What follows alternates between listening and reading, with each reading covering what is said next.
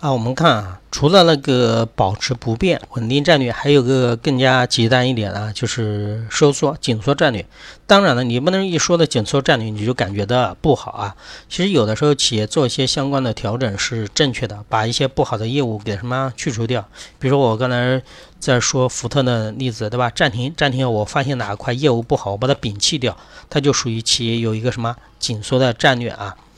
紧缩战略是企业从目前的经营战略领域或者基础水平开始收缩撤退啊，且偏离起点较大的一种什么战略？我们看一下它有哪几个？三个：转向、放弃和清算。转向一看这个名字都知道，哎，我以前做房地产的，我现在不做房地产的。比如说有搜狐，对吧？搜狐中国，对吧？那潘石屹，对吧？他以前是搞这种商业地产开发的，他现在对吧？不搞商业地产开发的，他把整体都把什么卖掉？这对一个企业来说就是转向的什么？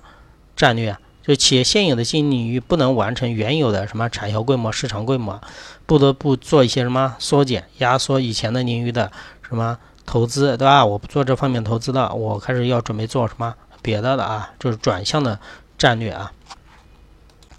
还有放弃战略是什么呢？放弃战略其实在战转向，你对吧？你转其他的方向做不好的时候，比如我刚才说说的啊，以前做开发，现在做是做什么？做出租。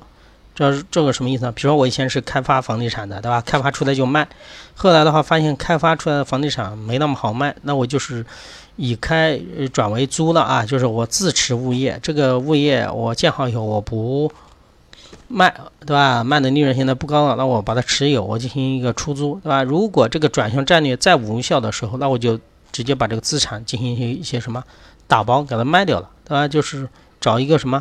买的人给他买掉啊，或者收购的什么集团啊，所以叫做放弃战略啊。后面还有一个是清算啊，清算这种等于说你这个业务就不做了，或者是企业什么破产了，或者整个资产都不要了啊，就是把整个企业停止其什么存在的啊。基本上就是三个。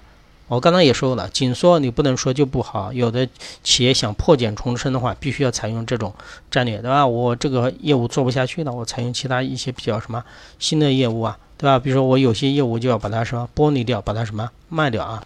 好，这是企业紧缩的战略啊。下面具体的有三个啊，要知道啊。